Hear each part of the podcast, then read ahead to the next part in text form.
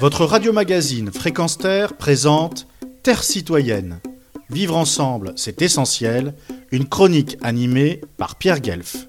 En ce 10 décembre, en principe, la planète entière se doit de célébrer la journée mondiale des droits de l'homme et du citoyen.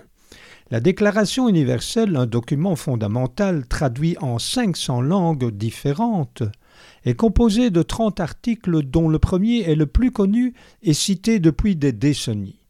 Tous les êtres humains naissent libres et égaux en dignité et en droit.